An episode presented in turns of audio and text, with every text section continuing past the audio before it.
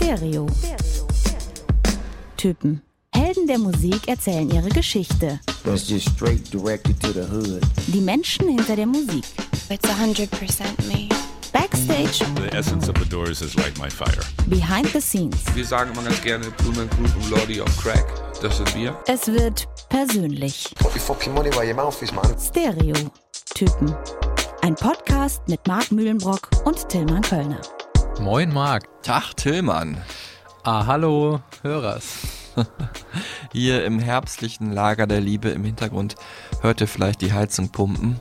Wir haben es jetzt das erste Mal angemacht. Ich hoffe, Olaf Scholz und Co. hören oder Robert Habeck hören nicht zu. Ähm, Das darf man noch nicht offiziell, ne? Heizen. nein, Nee, ist zu teuer. wenn die Folge rauskommt, dann schon, glaube ich. Vielleicht schon, ja. Wir hoffen, ihr habt's muckelig, Ja, wenn ihr zuhört. Schön, Und- dass ihr wieder dabei seid. genau. Schön, dass ihr eingeschaltet habt und uns so zahlreich immer schreibt und postet und liked. Vielen Dank dafür. Ähm, heute passend zum Wetter geht es um eine sehr nordische Band, die aber trotzdem unsere Herzen erwärmt. Der Aha-Effekt. Guter Titel auch, Tillmann. Danke dir Ja. dafür. Ähm, bevor, nicht so abwegig, aber ja, bevor wir uns Aha widmen und der Bandhistorie und warum wir das überhaupt machen, gehen wir aber erstmal tief in den Pazifik auf eine verschollene Insel. hast du was aus dem Pazifik gefischt? Oder? Ja, habe ich, hab ich Ja. dabei. Auch was, was gut passt eigentlich dann wieder. Und Pazifik passt auch gut in, zu meiner persönlichen Historie, was dieses Album angeht, von My Autumn Empire. Das ist ein Bandprojekt von einem Musiker aus Staffordshire in England, Benjamin Holton heißt er. Und äh, ja, der macht so Musik, die ich ganz besonders mag. Natürlich typisch für den Herbst melancholische Musik, aber ich mag halt auch immer die Kombination, und das passt ja auch heute, aus so Synthesizern und Akustikgitarre. Äh, hört sich irgendwie ganz besonders an und äh, berührt mich irgendwie. Und das hat er auch getan auf seinem zweiten von vier Alben. Das heißt auch einfach nur Two. Und darauf fand ich den ersten Song am allerbesten. Every Now and Then I Fall Apart. Wir hören mal kurz rein.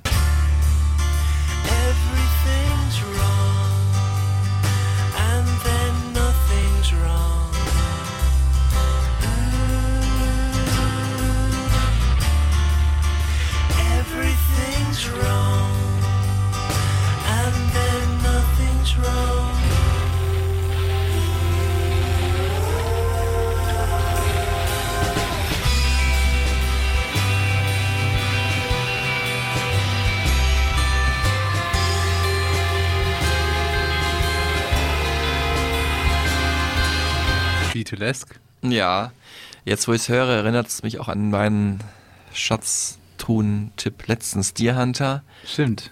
oder so ein bisschen Sparkle Horse auch mit drin. Ähm, ja, wunderschöne Klänge für den Herbst. 2012 kam das Album raus und ist gar nicht so einfach zu äh, bekommen, zumindest physisch. Ähm, ich habe es damals gefunden in Japan, in meiner Reise äh, meiner damaligen Freundin ähm, bei Tower Records. Japan ist nämlich das Gute alte Tower Records. Japan ist das einzige Land, wo es noch Tower Records gibt. Überall anders hat es ja pleite gemacht oder sich die Läden aufgelöst. Und ähm, ja, habe da an so einer Anhörstation mir die Kopfhörer aufgesetzt und war direkt teleportiert in ein paar Monate später wahrscheinlich, weil da war es noch heißer Sommer, in den Blues und den Herbst, wenn ich dann nach Hause komme und mich wiederum an diese Reise erinnern würde. Und ja, Pazifik, weil Japan natürlich auch im Pazifik liegt, passt es auch gut. Nicht schlecht, Marc. Ja. Ähm, ich öffne die Schatztruhe und äh, ziehe da was raus, das äh, eventuell beeinflusst ist von denen, um die es heute gehen wird, was ich aber kennengelernt habe in meiner Sendung äh, im Sample Service, als wir uns mit einem aktuellen Hit aus UK gerade Nummer 1 beschäftigt haben, Eliza Rose, Baddest of Them All. Hören wir kurz.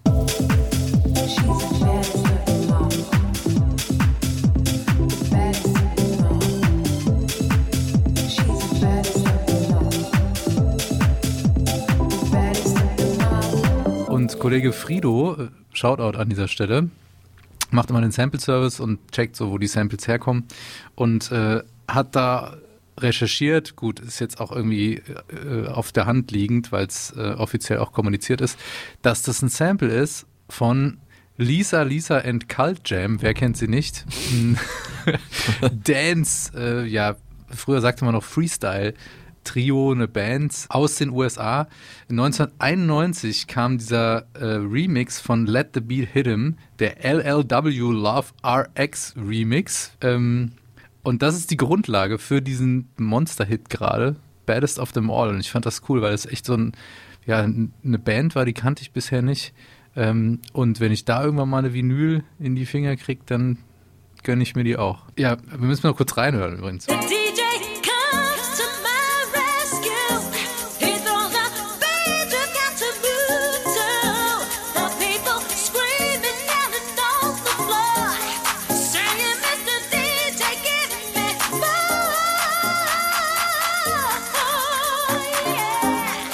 Ja, voll im 90er-Modus auch. Absolut, Mich die. Pumphose hört man quasi schon flattern. Ich, äh, ja, mich erinnert so ein bisschen an äh, Inner City, glaube ich. Mhm. Ne? Also so, Technotronic auch. ja, so diese Gang damals, m, Acid House, so ein bisschen, ne? Ist das so S-Express auch, Bomb the Bass. Genau, und damit ähm, von den 90ern in die Grundlage dazu den 80ern. Genau, 80s moved on, vielleicht. Ne? ja. Wir waren uns noch nicht ganz einig zum Zeitpunkt, wie wir die Folge beuntertiteln. Aber 80s moved on war auf jeden Fall Ein Favorit. ein Favorit, ja. Ich hatte auch noch ähm, Take on Stereotypen. auch Ein bisschen, bisschen schlecht. sperrig. bisschen leicht sperrig.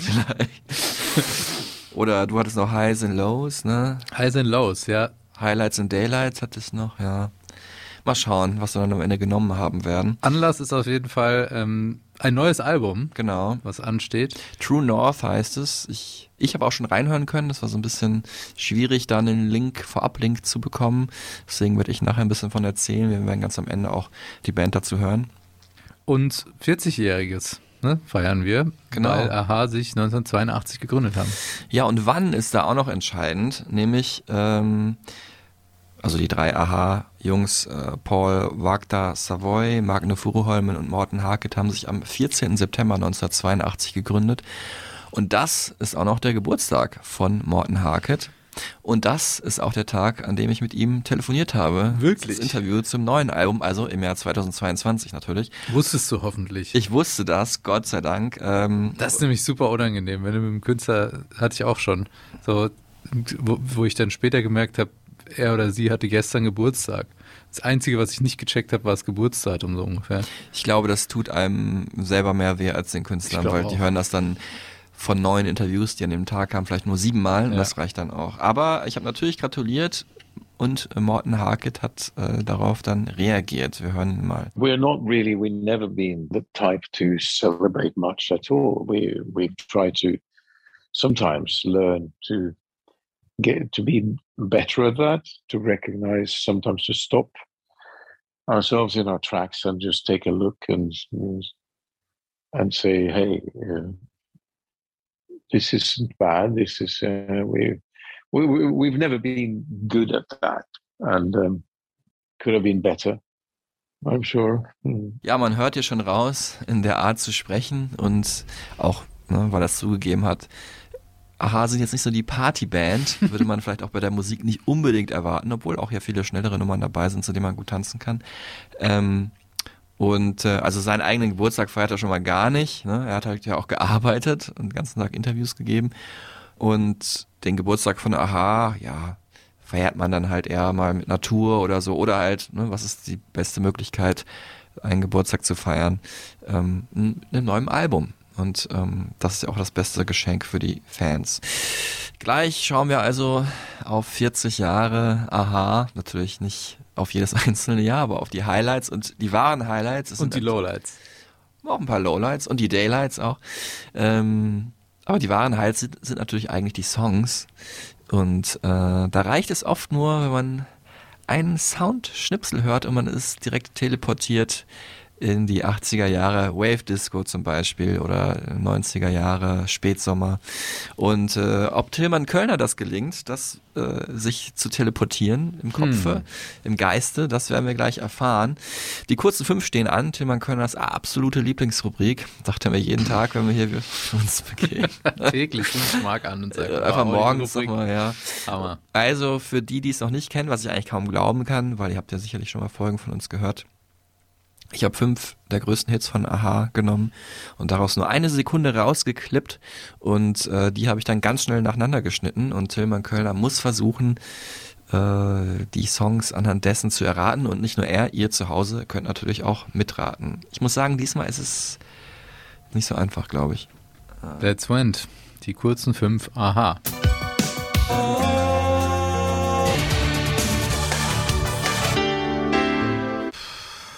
Ja gut, Take on Me. Ja, Summer Moves On. nein, nicht drin. Gut, das Piano, das ist zum Beispiel so eine Sache, das könnte jetzt vieles sein. ähm, gib mir direkt einen zweiten Durchgang, bitte. Ja, okay. Also du hast nur den ersten Song. Ja.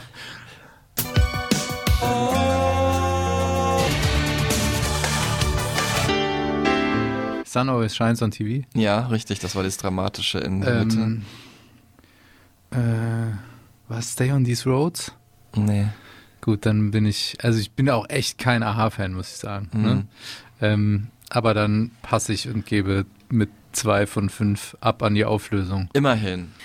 Ja, die Auflösung kommt gleich. Ich sag's äh, für alle, die jetzt mitgeraten haben und die Auflösung auch gern haben wollen. Das war in der Reihenfolge natürlich Take on Me, äh, der Überhit, an dem man ja gar nicht vorbeikommt. Äh, als erstes dann ein sehr schöner Song, vielleicht mein Lieblingssong von Aha, Dark is the Night for All, aus ihrem letzten Album dieser ersten Aha-Phase in Mitte der 90er. Für mich der beste Song, den U2 nie gesungen haben. Dann hast du richtig erkannt, The Sun Always Shines on TV, so ein bisschen ihr, einer ihrer forschesten Songs, würde ich sagen, auch vom ersten Album äh, Hunting High and Low, wie auch Take on Me. Dann, äh, ja, der war ein bisschen schwierig, You Are the One. Also die waren alle schwierig, aber der war besonders schwierig, so auch aus der Bridge, dieses, dieser Bläser-Part, ist aber sehr oft, äh, ja, in, taucht in Werbung auf oder auch als Einmarschmusik von, äh, also zum Beispiel im Basketball wird das oft gespielt, ähm, in der Auszeit wird das von Big Bands, ähm, von Colleges da gespielt. Und ähm, dann haben wir am Ende gehört I Call Your Name, das war auch noch ein recht etwas größerer Hit äh, von dem Album Crying in the Rain. Und die hören wir jetzt hier nochmal in der Auflösung.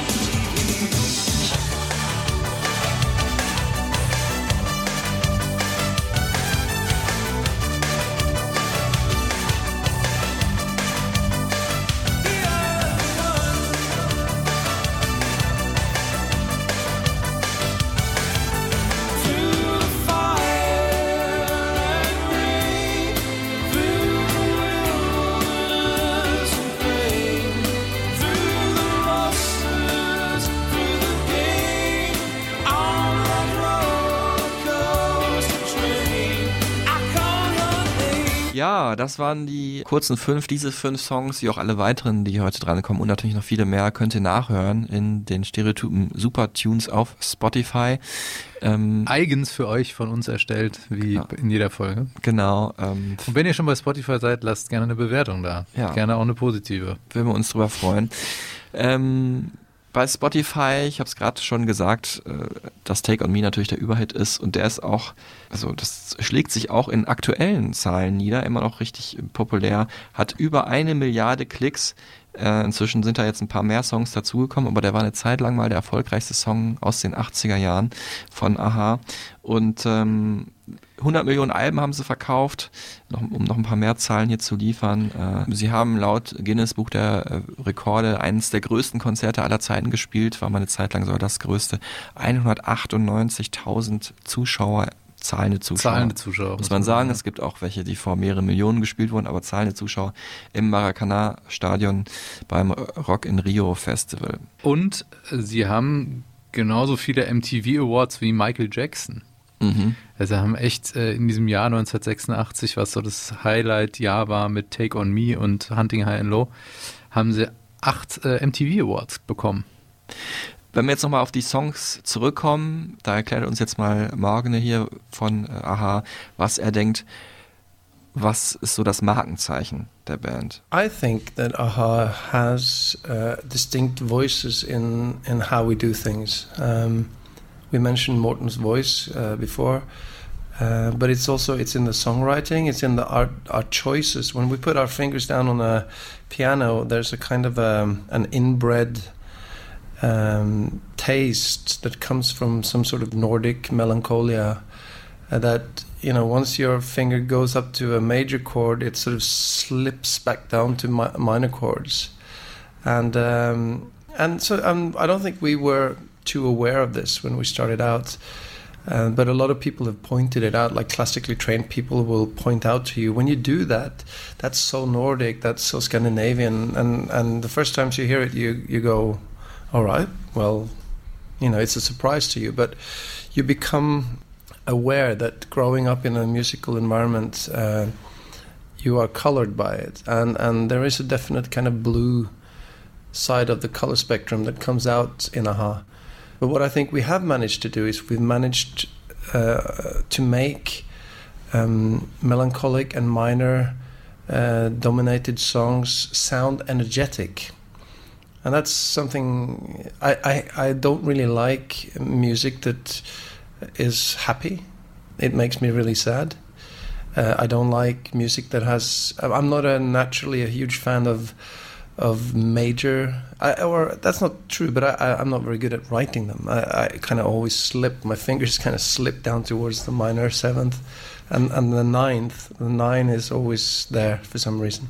Maybe it's a physical default. My fingers. Ja, der Finger von Morgane kann Der morgendliche kein, Finger. Der Morg nicht äh, Dur spielen, sondern nur Akkorde in Moll. Aber der hat das schön zusammengefasst, die Ja. nordische Melancholie so in die energetische Popmusik gebracht. Ja. Können wir eigentlich die Folge schließen? Fertig, alles erklärt. Wir werden hier einige Antworten heute hören, ähm, wo die Band sehr gut analysiert, äh, ihre eigene Musik und wie sie die verstehen.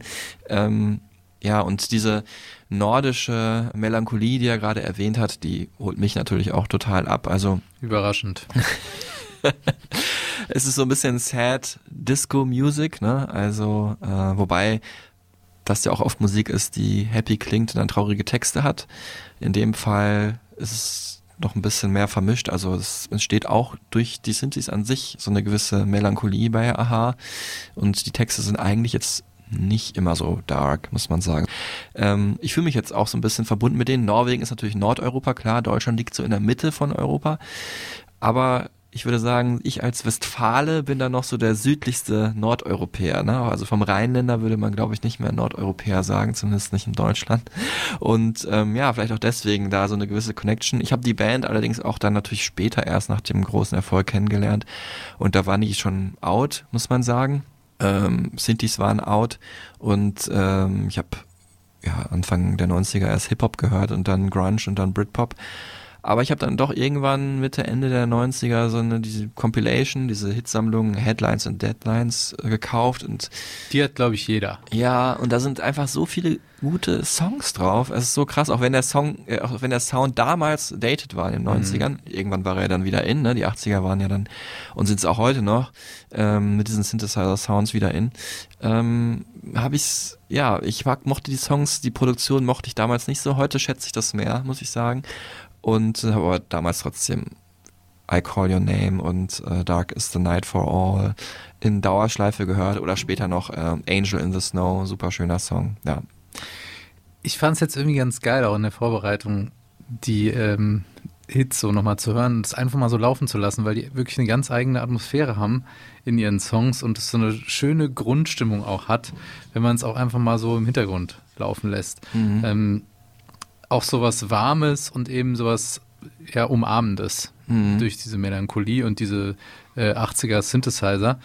Ähm, es tut aber auch nie zu sehr weh. Ne? Stimmt. Und ähm, sie sind natürlich auch einfach, muss man sagen, insofern outstanding, weil sie die erste und in dem Sinne einzige norwegische Band sind, die international so groß geworden sind. Vor allem in dieser Zeit waren sie wirklich die ersten. Mhm. Das zeigt auch diese Doku, die ich mir gestern noch angeschaut habe, bei der ich leider eingeschlafen bin dann irgendwann, weil sie dann doch nicht so mich gecatcht hat, aber ähm, ist schon spannend, vor allem die Anfangsgeschichte, sich da mal reinzuziehen.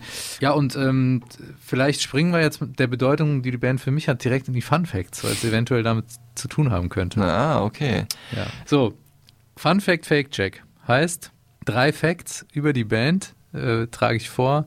Einer davon ist nicht so ganz richtig. Ist erlogen. Und Marky Mark sagt welcher. Und ihr natürlich. Also ich weiß es mit. nicht, ich muss raten. Mark weiß es nicht.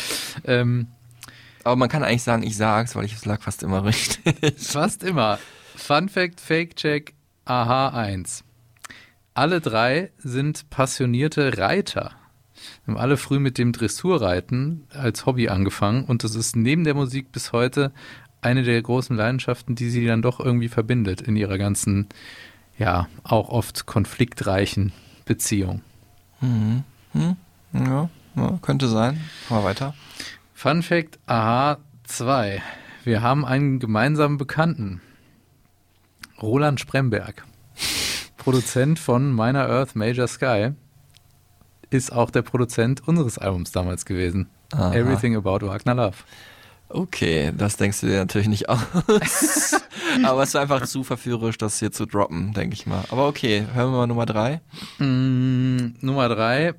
Morten Harkett hat eine nahezu erotische Verbindung zu Orchideen. Er fühlt sich ihnen auf magische Weise hingezogen, diesen Blumen. Mhm. Hm. Ja, das mit dem Reiten klingt irgendwie wahrscheinlich, ne? So Norwegen, so Island, Portugies, dachte ich mir ein, so auf so richtig schönen Pferden, könnte ich mir schon vorstellen, ne? Sind die nicht auch mal in irgendeinem Musikvideo geritten? Crying in the Rain oder so? Orchideen? Hm. Ich sag, das mit den Orchideen ist gelogen. Falsch! Ach. Ausnahmsweise mal falsch, Marki. Dann die Pferde. Ähm, die Pferde sind insofern gelogen, weil sie nicht alle Reiter sind, aber Ritter. Sie Ah, aber gut, aber gut. äh, wurden äh, vom Königlichen Orden zu Rittern geschlagen, äh, 2012 für ihre Dienste an der norwegischen Musik. Und das mit den Orchideen stimmt tatsächlich. Also er ist wie besessen von diesen Blumen und findet sie ähm, wundervoll. Habe ich auch zu Hause, aber die hat nicht so lange überlebt, muss ich sagen. Ähm, ja, wo du gerade Ritter sagst, äh, und äh, es werden ja auch in England oft äh, Musiker zum Ritter geschlagen. Eigentlich sollte mein Interview mit Aha in äh, London stattfinden, ist dann aber ausgefallen, weil die Queen, Ja. Rest in Peace, ja gestorben ist und dann ganz viele Veranstaltungen, ganz viele, in dem Fall Promo-Trips und so nach London in der Woche abgesagt wurden. Sonst ähm, hätte ich ihn vor Ort getroffen und äh, aber so haben wir halt das aktuelle Interview mit Morten Harkett ist dann halt per Zoom passiert und ähm, ja, sonst hätte ich natürlich einen Kuchen mitgebracht nach London oder so. Ja, ich hätte ihn ja auch wirklich fast treffen können damals in Hamburg bei unserem Produzenten Roland Spremberg, der Ja. wirklich ähm, deswegen auch ausgewählt wurde damals von der Plattenfirma, weil er eben ähm, zum großen Comeback, kann man sagen, von Aha beigetragen hat. Damals mit dem Album Meiner Earth Major Sky. Mhm. Und ich fand es auch wirklich richtig gut. Ja, ich fand es auch richtig gut, gerade halt natürlich. Also ich glaube, Summer Moved On ist ähm, mein Lieblingssong heute von Aha, würde ich sagen. Ähm, das war ja so das Album zum ersten Comeback im Jahr 2000 und ich weiß noch ganz genau, ich war ja damals habe ich was habe ich so gehört Richard Ashcroft und sowas, ne, Robbie Williams und so und ähm, dann lief auch immer dieser Song, irgendwo glaube ich im Zentro war ich und äh, lief wahrscheinlich an irgendeinem Fernseher oder so im Hintergrund und dachte, was ist das für ein geiles Lied? Und dann habe ich gelesen, aha. Und hatte die halt, ne, wie gerade gesagt, als gute, aber für mich nicht mehr relevante Band so abgespeichert. Und da dachte ich, okay, was für ein Hammerding. Wir hören mal jetzt rein. Da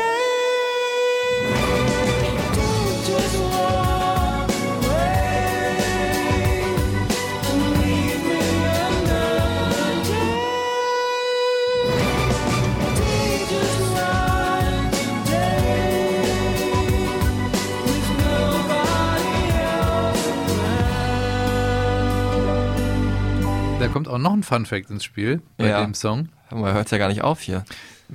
Im wahrsten Sinne des Wortes hört es nicht auf, genau wie diese Note, die Morten Harket da singt. Ja. 20 Sekunden äh, hält Morten Harket da diesen Ton und äh, hält damit einen Rekord Mhm. oder hat damit einen Rekord aufgestellt, nämlich für den längsten gehaltenen Ton in einem Top 40 Hit oder so, ne? Top 40 Song. Komm, die 20, die 20 Sekunden, Minuten wollte ich schon sagen, geben wir uns jetzt.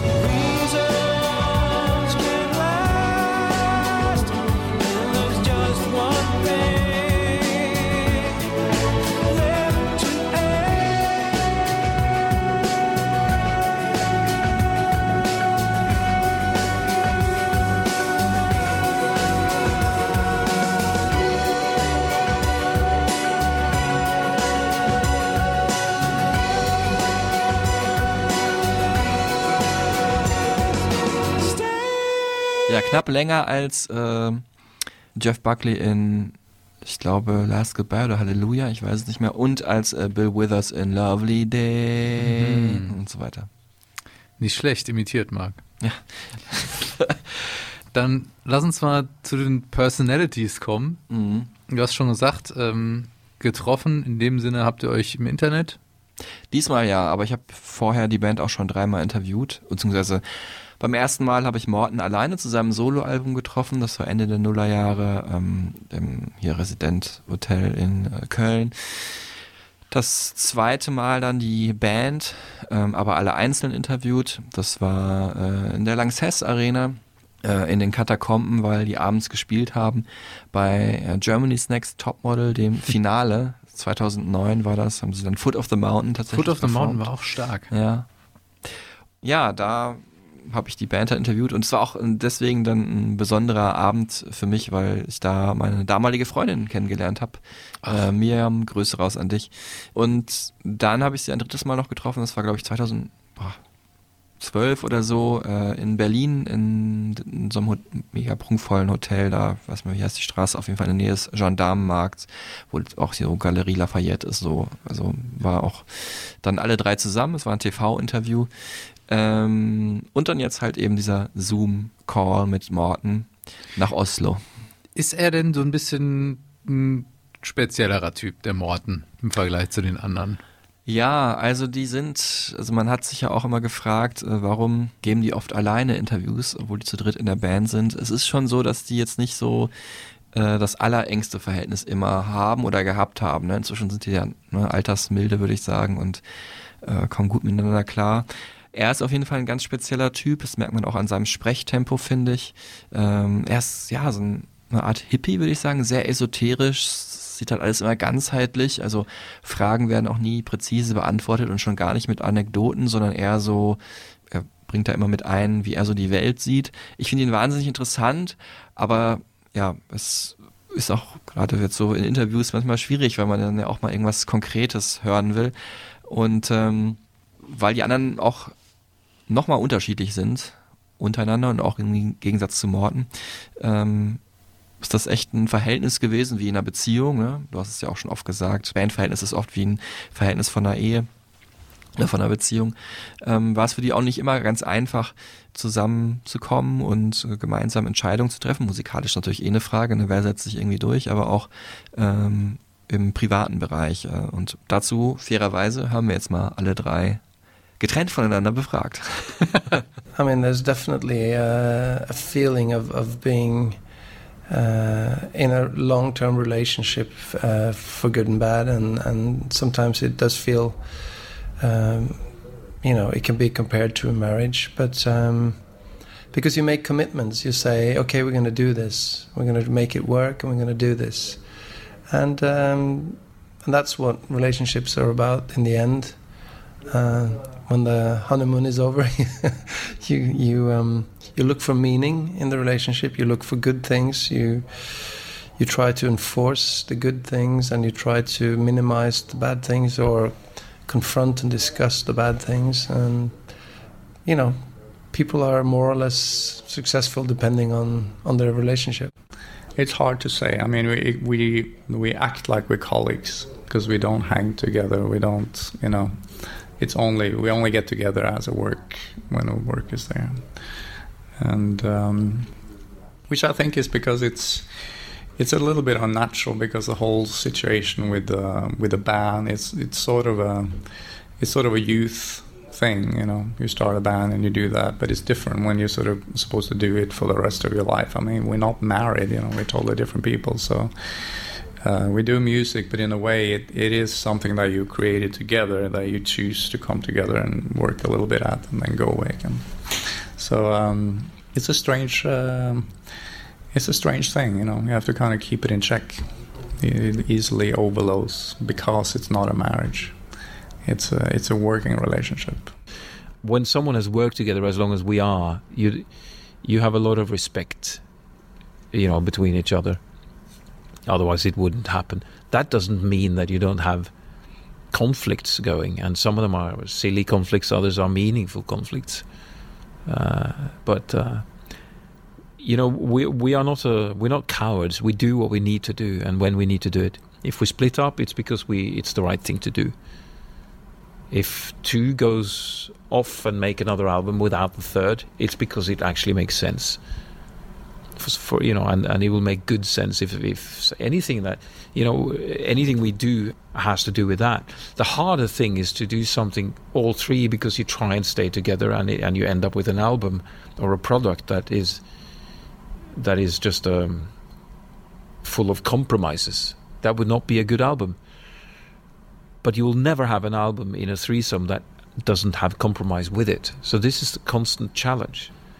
All three of us have the capacity to form a band on our own and and do very well, basically. Erschwerend kam natürlich noch hinzu, dass, ähm, und das gibt Paul auch zu, äh, dass er relativ früh schon ähm, von London, wo die Band erst hingezogen ist, nach New York gezogen ist. Äh, Morton wohnt und ich glaube Morgan auch, da bin ich mir aber nicht ganz sicher, wohnen beide jetzt wieder in äh, Oslo. Und da Paul in New York ist, ja, hat er auch dann irgendwann gesagt, natürlich über E-Mail-Kommunikation kann man Sachen auch missdeuten und dann Mhm. entstehen manchmal Streits, wo eigentlich gar keine sind, während man im normalen Gespräch das relativ schnell ausgebügelt hat. Ne? Es zieht sich aber auch wirklich durch die Bandgeschichte. Ähm, wird auch in dieser Doku thematisiert, die machen da auch überhaupt keinen Hehl draus, dass jetzt Freundschaft nie die Basis war für Mhm. diese Band, im Gegensatz zu anderen Bands, wie zum Beispiel jetzt die Red Hot Chili Peppers oder so, ne, wo Mhm. das dann einfach auch die Pearl Jam oder so. Homies waren, die Ja, dann zusammen Foo Fighters fällt mir ein, ja. Genau. Ähm, und damit kommen wir vielleicht dann zur Bio, wie Genau. alles zusammengekommen ist. Wir werden jetzt alle drei Charaktere nochmal und warum die so unterschiedlich sind und wo die herkommen, einzeln durchleuchten. Also Morton und Paul sind in eher so bürgerlichen Verhältnissen aufgewachsen. Ähm, Mutter von äh, Morton war Ärztin und ähm, der Vater ein äh, Lehrer für Ökonomie, also Wirtschafts, im Wirtschaftsbereich tätig. Und ähm, ja, Morton hat sich von frühester Kindheit schon beeinflussen lassen von internationaler Rock- und Popmusik. Also natürlich in der Zeit, wo er groß geworden ist, erst 1959 geboren, waren das so Bands wie Queen oder Simon Garfunkel, David Bowie, James Brown. Und ganz wichtig Uriah Heep. ne? Ja, so in der frühen Zeit. Also sie haben sich vor allem dann daran so inspirieren lassen, was so in den 60ern halt groß wurde. Auch The Doors war Mhm. er auch großer Fan von. das Klavier manchmal von The Doors oder auch zum Beispiel so ein Song wie Riders on the Storm ist auch gar nicht so weit weg von Aha, wie man vielleicht denkt. Mhm. Ne? Nur dass dann Aha halt so einen klebrigen 80er Sinti Sinti draufgepackt drüber haben geklebt und hat. keine warme Rhodes oder Hammond Orgel oder so. Genau, da hat die Technologie dann äh, sich bemerkbar gemacht in den 80ern und dann klang es halt so ein bisschen digitaler. Aber Stichwort Piano, Morton hat dann noch angefangen, Klavier zu spielen, hat aber einfach nicht äh, dann das Durchhaltevermögen gehabt und hat sich dann auf ja, das Instrument verlassen, was er am besten beherrscht, nämlich seine eigene Stimme. Der Keyboarder bei Aha ist natürlich Morgane Ähm, er ist aber nicht nur das, er ist auch so ein multidisziplinär unterwegs, äh, Visual Artist, hat einzelne Ausstellungen gehalten in äh, Oslo oder in London. Er kommt aus einer eher ja, musikalischen Familie, ist also auch, sag ich mal, vom seinem Ursprung her so ein bisschen hippie-mäßig unterwegs. Äh, Vater war Jazz-Trompeter, Kåre Furuholmen. Und da gibt's eine ganz äh, merkwürdige, ähm, ja, ganz merkwürdigen Zufall. Äh, also Zufall ist irgendwie zu neutral. Es ist ein dramatisches Ereignis, ähm, weil nämlich der Vater von Morgan ist gestorben in einem Flugzeugabsturz. Ähm, als er noch klein war und dieser Absturz wurde beobachtet von Morton, wie die beiden erst ja, fast 20 Jahre später rausgefunden haben, ähm, was eine unglaubliche Geschichte, unglaubliche ja, Wink des Universums ist. Ich weiß es nicht, kann es gar nicht sagen. Es ist am Ende ja natürlich ein Zufall. Ich glaube auch nicht unbedingt an Schicksal, aber das war schon, ist schon eine krasse Sache. Also sowas, das wäre jetzt, also da hätte man wirklich nicht das Fun vor das Wort Fact sagen können in dem Nee. Fall. Ist schon sehr absurd. Eine stärkere Verbindung äh, hatte ähm, Morgan dann aber von Anfang an eher zu Paul. Die beiden kannten sich schon äh, bevor sie Morton kennengelernt haben. Haben halt auch, ja, so kann sagen, ihre Kindheit zusammen verbracht, zusammen aufgewachsen ähm, und haben dann auch natürlich vielleicht dann zusammen rumgesponnen, ähm, Musik zu schreiben. Und äh, der Hauptsongschreiber von Aha, das ist vielleicht bekannt, ist allerdings äh, Paul. Ähm, Morgner ist aber sein wichtiger, ja, so ein kongenialer Partner, um halt die Songs halt auch wirklich dann zum Ende zu bringen oder Inspiration, die man vielleicht hat, dann äh, auf den Punkt zu bringen oder umgekehrt, dass äh, Morgner mal mit einer Idee ankommt und ähm, Paul bringt die dann zu Ende, weil er einfach der versiertere Songwriter ist. Und dazu sagt dir Paul auch etwas. The songwriting is kind of totally separate from the recording, so that's that's a very sort of individual. Um, some songs are linked together, two different things, and they put together. But we never really, we never have either. We never sort of written together. They're always written separate, and they're brought into the studio like finished uh, composition. And then you'll try to figure out you know, are we going to be here? Are we going to be there? And you try lots of different versions. You know, you try lots of different producers. You try, you know, you try to find the right setting. Da gab es aber auch immer wieder Trouble, ne? Wer jetzt welche Anteile an einem Song hat, ne? Welche Melodie entscheidend war oder dass oftmals einfach so ein, so ein Gitarrenlick jetzt nicht entscheidend ist für den Song. Ne? Mhm. Und deswegen wurde halt dann Wagner oft nicht als Songwriter eingetragen, wo er eigentlich vielleicht auch einen Anteil, großen Anteil getragen hat. Ja, das hat natürlich auch viel die Freundschaft der beiden äh, beeinflusst. Ähm, also Morgan sagt selber auch, Paul hat da schon mehr gemacht, aber manchmal hat er auch entscheidende Momente geliefert, äh, wie zum Beispiel ähm, das Sinti-Riff von äh, Take On Me, zu dem wir ja dann später noch kommen.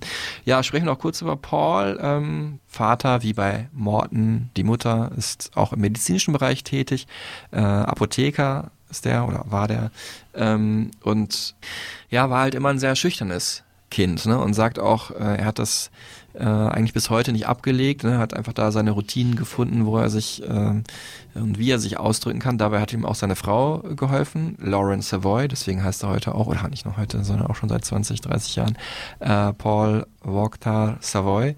Ähm, aber er hatte da immer mit zu kämpfen, das hören wir jetzt auch nochmal. You know, I'm a, I'm a sort of painfully shy person, and that's probably why I'm doing music and why I started writing songs when I was eight or nine. You know, I mean, that's that's my outlet. That's how I sort of communicate. You know, uh, Lauren, my wife, she sort of takes a lot of credit for bringing me out. You know, because in the beginning I was I was worse than I am now, and. Um, so for me, music is very sort of physical. Um, uh, I'm relying on it. You know, that's what kind of feeds me, and that's what makes me happy. And and just by continuously working, it sort of keeps me um, feeling uh, good. You know, um, I think it's different from from Mags and Morton. They come from a totally different angle. We're quite different persons, personalities, which um, probably is good. You know, we sort of fill each other out. Und rausgeholfen aus dieser Schüchternheit, hat er gerade schon gesagt, hat ihm halt die Musik, seine eigene natürlich dann später, als er die komponiert hat. Aber ähm, als er aufgewachsen ist, zum Beispiel so Musik wie äh, die von Jimi Hendrix. Und ähm, deswegen hat er dann auch zur Gitarre gegriffen und ist auch der Gitarrist bei Aha und auch der ja, Hauptsongschreiber natürlich, haben wir gerade schon gesagt. Er lebt in New York und ja, deswegen ist die Kommunikation manchmal auch ein bisschen schwer mit seinen anderen Bandmitgliedern. Auch deswegen, weil er ähm, so als der Antreiber der Band gilt. Ne? Er ist so der Motor, der Workaholic, der auch, äh, ja, wenn alle schon irgendwie keine Lust mehr haben, noch bis nachts um vier, fünf Uhr da sitzt und an einem Sound oder einem was weiß ich, Beat oder so bastelt, damit es dann auch wirklich perfekt wird. So der absolute Perfektionist, der dann auch oft sowas wie Deadlines ne, Mhm. vergisst.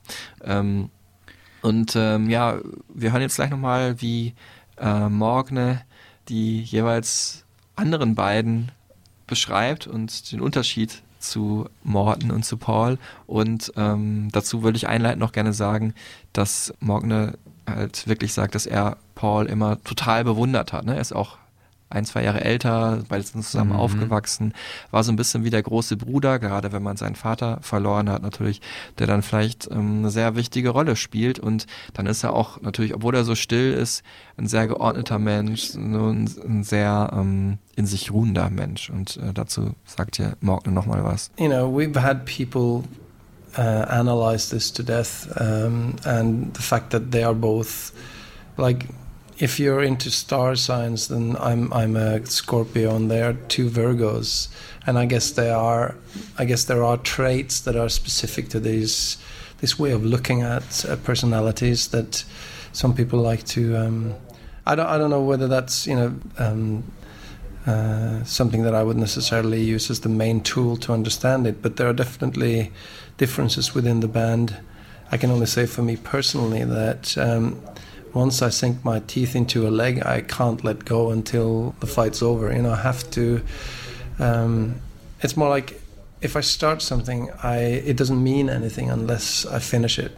And sometimes I can be I'm, I can be very restless and, and impatient, uh, whereas the other two can be completely uh, have no respect for any deadlines. There's a difference in attitude. I'm not saying good or bad. I'm just saying difference. Um, for me, it's like uh, the only thing that makes it make any sense is that you kind of end up with a re- result that's um, that you can kind of leave behind and then move on.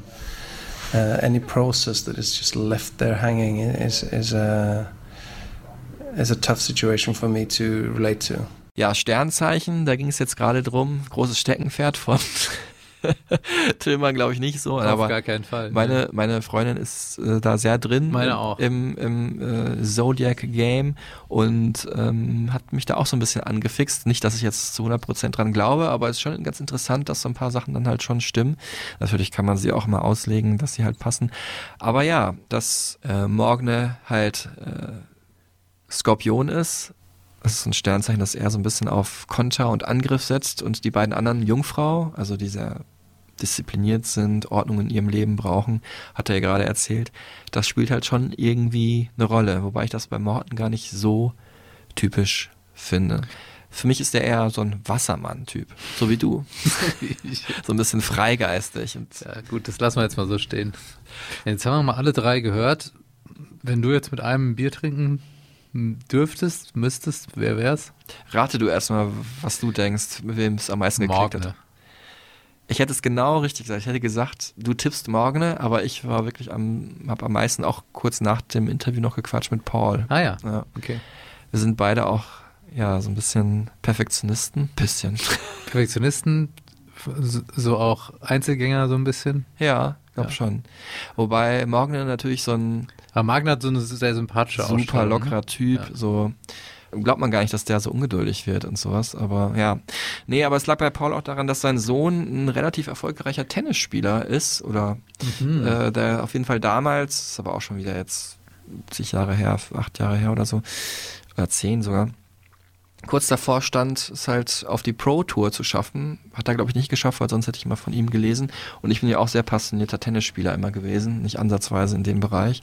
Aber ähm, da konnte ich äh, so ein paar Pluspunkte sammeln und wir wollten dann gar nicht mehr aufhören, so zu quatschen, ne, wenn wir so gut finden und so. Das ist ja immer schön, wenn man so eine Gemeinsamkeit entdeckt.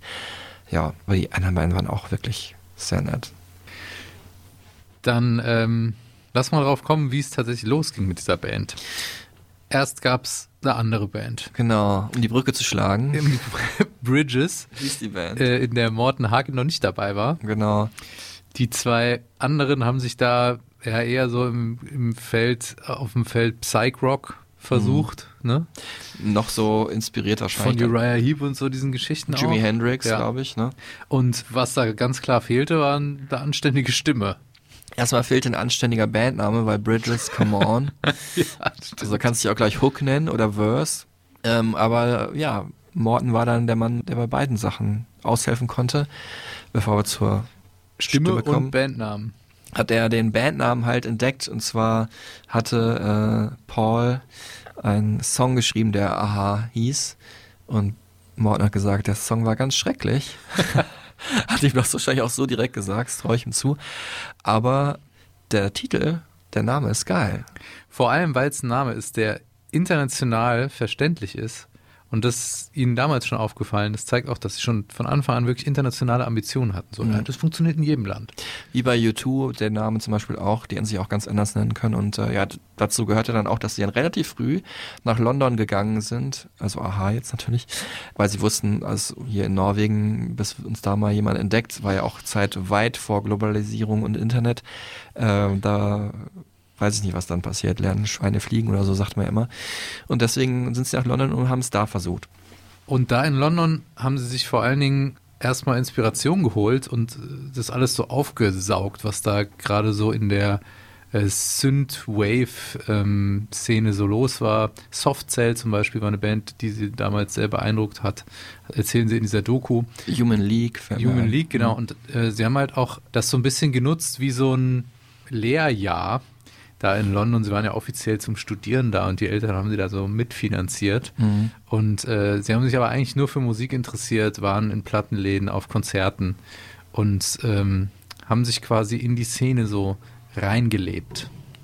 Ja, die New Wave Phase, also ganz kurz erklärt, ne, aus der Punk-Bewegung wurde ja Post-Punk, also eine Musik, die sich jetzt nicht nur auf Gitarre beschränkt hat, sondern wo ja Elemente von Hip-Hop, Synthesizern und Gitarren zusammenkamen und ein Ast, der sich da so am stärksten rausentwickelt hat, war halt dieser New Wave Ast, wobei Post-Punk früher alles als New Wave bezeichnet wurde. Ähm, aber ja, dieser New Wave oder in, England hat man es dann New Romantic genannt, weil das dann auch oft zusammenpasste mit irgendwelchen Männern mit Kajal im Gesicht und Hairspray in den Haaren, Verkleidung. Und ähm, ja, das war die Musik, die dann auch in der erfolgreichsten werden sollte. In den Charts, Pet Shop Boys kam ja dann oder natürlich die ganzen Stock Aitken Waterman Produktionen Mhm. dann Ende der 80er. Dann, wie halt bei vielen Dingen, wurde das Ganze sehr kommerziell. Und aha, war halt da auf jeden Fall 1984, 85 so am Nabel der Welt, was diese Musik angeht und, und hatten auch ein großes Interesse halt an diesem Synthesizer-Sound. Und ähm, die Welt hatte dann auch großes Interesse an Aha. Erstmal, man muss wirklich sagen, es geht immer so ein bisschen unter, aber dieses Album Hunting High and Low ist wirklich auch ein sehr, sehr gutes Album. Der Titeltrack ist toll. Wir haben gerade schon The Sun Always Shines on TV gehört. Das waren nur die Singles. Aber natürlich sticht heraus, und wir wollen es ja auch alle hören, dieser äh, fantastische Song hier äh, und ähm, der bis in alle Ewigkeit wahrscheinlich einer der größten Hits. Also wenn man einen, irgendwie eine Sonde zum Mars senden würde mit den 100 wichtigsten Songs, dann wäre der wahrscheinlich dabei. Hast du schön gesagt. Die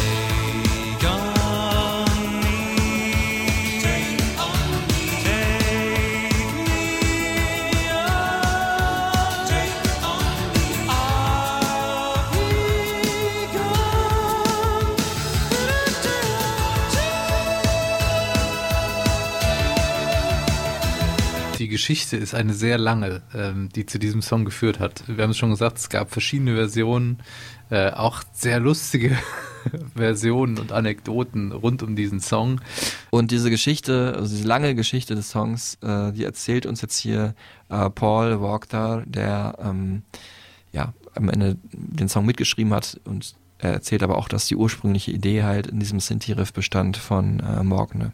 That song has such a long history even before we uh, released it. You know, it was. Uh, I found a notebook recently. Some guy's writing a book about a hang. I found this notebook from 1981 where I saw the first lyrics. Um, at that point, it was called Misery. and then later it was called Lesson One. And then we had problems with the chorus. We had that verse, we had the riff from um, Magna, but it didn't have a chorus. So it was only in London did I stumble upon the sort of. I think our manager said that, oh, because he had worked with Queen, and he said like falsetto. If you have falsetto, it's always a hit. And I thought like falsetto, I got the world's best falsetto singer here.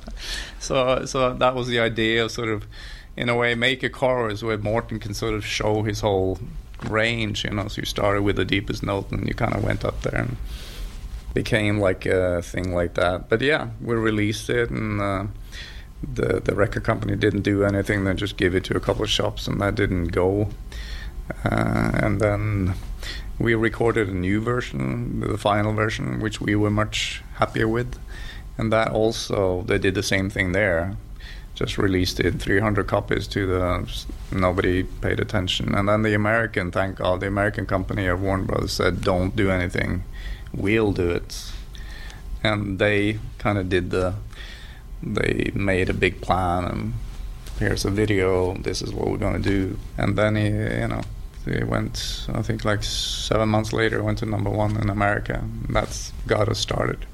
And then after that, we re-released it in England again, and then it became a hit, but based upon the American success. Ja, wir haben es gerade gehört. Lesson One hieß er ursprünglich mal. Mhm. Ähm, und was ich halt am absurdesten wirklich fand, war, dass da einfach Morten Harkett so auch mal so reingekräht hatte irgendwann in einer der Versionen. Ähm, Ja, er hat doch einen, äh, das, ein Juicy Fruit Song, hieß ist ja auch mal eine Zeit Genau. lang, ne? von diesem Kaugummi, als ihn so an so eine Kaugummi-Werbung erinnert hat. Ja. Einfach so Bubblegum-Pop halt. Auch wenn er sich so ein bisschen drüber lustig gemacht hat, ähm, vielleicht Morten Harkett war von Anfang an davon überzeugt, dass das ein Hit wird. Yeah, for me it happened. It was the first piece of music that I heard Paul and Magna play was the riff for Take On Me. Immediately or instantly, I knew that that is going to be a big song. I didn't think in terms of hits uh, at all back then. None of us did. I just realized that immediately I knew that that was going to be a piece that would reach everybody. Asked. Und was für einer. Nummer eins in 26 Ländern, auch in England und den USA, war, wie gesagt, für eine norwegische Band bis dato einfach komplett neu. Und dann ist halt eine norwegische Band über den Umweg USA zu einer der größten Bands der 80er geworden, was normalerweise ja anders verläuft. Und ab dem Moment ja, hat sich dann äh, natürlich viel verändert. Auf einmal prasselte der Erfolg nur so auf die drei Jungs ein, die aber da relativ gefestigt waren, muss man sagen. Aber wir hören mal, wie Paul das in der Retrospektive sieht. In the beginning, we were um, quite hungry for success. And living in England, you're bombarded by sort of radio all the time. You're sitting on a cab, there's radio on everywhere you go. It's like this sort of you hear this music uh, was desperately trying to get into the charts. So we were very inspired by that. Before that, we were sort of making indie music. Um, so suddenly it was like, oh god, we're gonna have a three-minute songs instead of ten-minute songs, and it needs to have a chorus and it needs to be kind of snappy. So same way with the writing, you know. I kind of I don't like stuff where um, the chorus comes and you hit the note that everybody thinks you're gonna hit, and here comes the money notes, and you know that kind of. I don't like that. I like stuff like takes a few sort of uh, side trips on the way to the final payoff. You know. Same we take on me. Instead of going for the high note straight away when that chorus comes, we start at the very low notes. And I remember people in the record companies like, why don't you come in like big at the first note? And it's it's not interesting to me that you have to sort of make them work for it. Ja, und dass der Song so erfolgreich war, das war natürlich einfach eine perfekte Kombination. Also perfekter kann man es Hm. eigentlich gar nicht machen. Alles, was wir da hören, haben Aha nicht erfunden, aber sie haben drei wichtige Komponenten in Perfektion gebracht. Einmal dieses Wechselspiel zwischen Melancholie und Drive. und Energie, ne, so Ja. zwischen dieser Romantik des langsam gesungenen Refrains, wo wir vorhin ja Paul gehört haben, dass das halt jahrelang fehlte. Die wussten nicht, was die, wie der Refrain aussehen sollte. Und dann haben sie einfach zu diesem Kunstgriff gegriffen, dass äh, der halt ganz langsam gesungen ist und von super tief bis ins Falsett ähm, hoch sich steigert zum Ende des Refrains. Und da sind wir auch schon bei der zweiten Sache, nämlich der Stimme von Morten Harkett und ähm, die definiert natürlich seine Rolle in der Band, die er hier reflektiert. I'm not a musician, really. I'm uh, I'm an artist, I suppose. My my role is is quite different to, to a musician who is a concentrates on a, on a musical instrument. I'm not saying the voice isn't one, but but but the role because that's something I do, and then I have to deal or serve the consequences um, of that. Uh, so so my my role really is uh, is in society another one predominantly than than a, a musician. Ja, er sagt hier, er sieht sich selber nicht als Musiker, aber als Künstler. Kann man irgendwie ganz gut unterstreichen. Das ist natürlich schon Kunst, was er da macht mit seiner Stimme. Hat natürlich auch Glück gehabt einfach, dass er von Kann man Gen auch her. so sagen, ja. Aber er hat sie auch wirklich gehegt und gepflegt. Also ist ja Wahnsinn. Er hört sich ja heute mit über 60, ich will nicht sagen genau gleich an, aber Mhm. schon sehr, sehr, sehr ähnlich. Und vor allem kommt man im Alter normalerweise nicht mehr so hoch mit der Stimme. Ne? Und ähm, das schafft er auch noch. Und er, ja, ich habe ihn auch äh, dann einmal im diesem ersten Interview, was ich mit ihm hatte, wo zu seiner Soloplatte hat er mir mal erzählt, dass er eigentlich den ganzen Tag so im Hotelzimmer auch immer Angst hat, dass er, ne, wenn Leute reinkommen, dass er sich ansteckt und so. Gar nicht jetzt mal wegen der Krankheit an sich, aber weil das natürlich dann heißt, er muss Touren absagen, ne? Und das auch noch nicht mal für ihn, sondern für seine Bandkollegen und für alle ähm, ja, Roadies und seine Crew, die alle mithelfen wollen und deren ganzes Leben eigentlich darauf beruht, ne? oder halt die damit ihren, ihre Wohnung und ihre Miete bezahlen. Und diese Verantwortung, meinte er, das hat ihn über Jahrzehnte immer belastet und immer aus, immer irgendeiner Erkältung aus dem Weg zu gehen, immer sich gut ein, anzuziehen, seine Stimme zu schonen und so weiter. Das ist natürlich auch eine Last, die man dann hat, wenn seine eigene Stimme das wichtigste Instrument ist. Ist künstlerisch. Ist ja fast ein Kunstwerk, finde ich, seine Stimme. Ja, und was man halt äh, für immer mit Aha in Verbindung bringen wird, ist dieser Sound.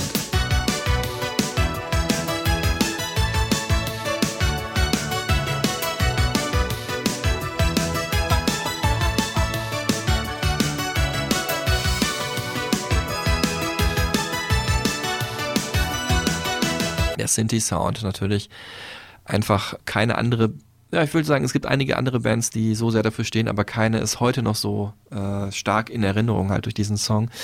Und ja, das hängt auch, dass dieser Sound so entstanden ist, hängt natürlich damit zusammen, dass sie nach London gegangen sind, dass das damals irgendwie zeitgemäß war, aber es hängt auch damit zusammen, was Morten Harkett für eine Stimme hat. Äh, das ähm, fasst hier Morgner nochmal kurz zusammen. For me, it has a lot to do with Morton. Morton sounds really good in a in a synthetic environment. This is not something we planned. It just happened in the 80s because those were the instruments that we had. Um, we didn't have a band, so there was no saxophone player that always had to play saxophone. There was no drummer who played a particular style. Everything was programmed, and so the ideas had to be very clear and very distinct. And there was a uh, um, a synthetic uh, universe that Morton's choir boy and passionate vocals sounded quite attractive in this setting.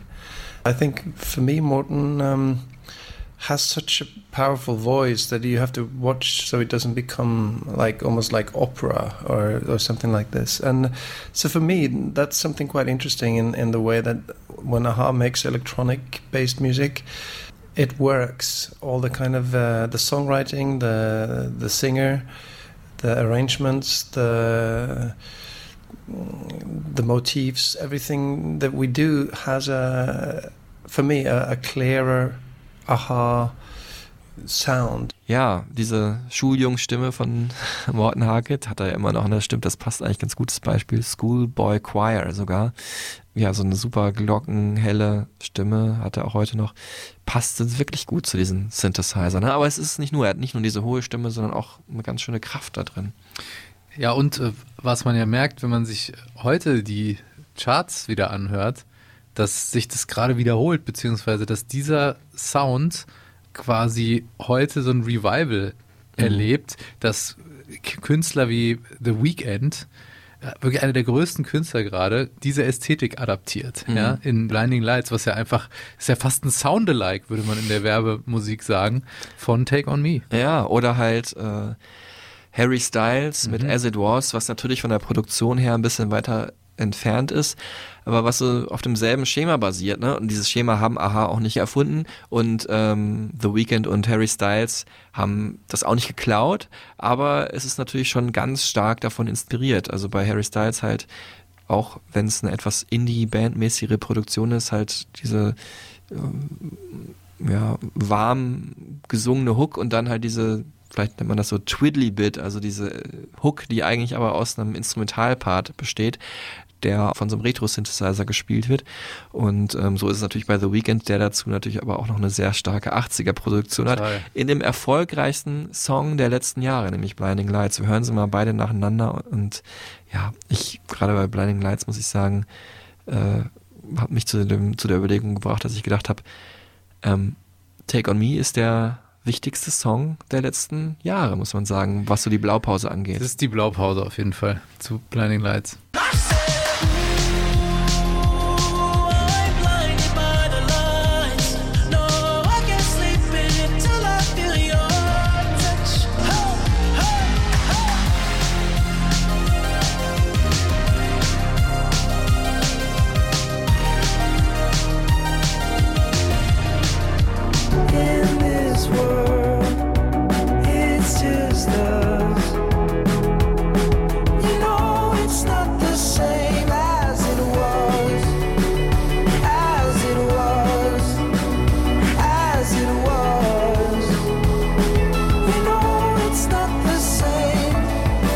Hier haben wir schon gehört, äh, vom Stil her äh, schon ähnlich, aber äh, Morten Harkett habe ich auch auf die beiden Songs angesprochen.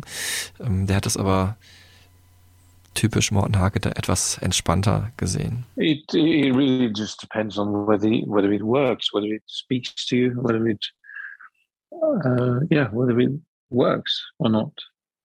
You know, does it work? Does it uh, have anything to offer or not?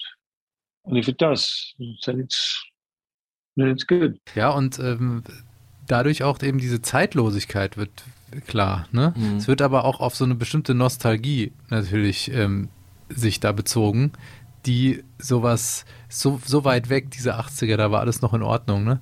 Das schwingt da auch so ein bisschen mit. Und Wird man auch über die über das Jahr 2022 sagen, obwohl es gar nicht so war. Ne? Ja, Es ist genau. einfach die früher war alles besser, aber natürlich auch eine schöne ja so eine Romantik entsteht in der Nostalgie. Melancholie ist auch nicht so weit weg von Nostalgie ähm, und das ist halt und dazu hört es sich auch einfach fresh an. Ne? Manche Sachen kommen einfach irgendwann wieder und werden aber dann immer noch so ein bisschen getwistet. Ne? Also bei äh, The Weeknd ist es dann auch nicht na, äh, der macht ja jetzt nicht Aha nach, kann man nicht sagen.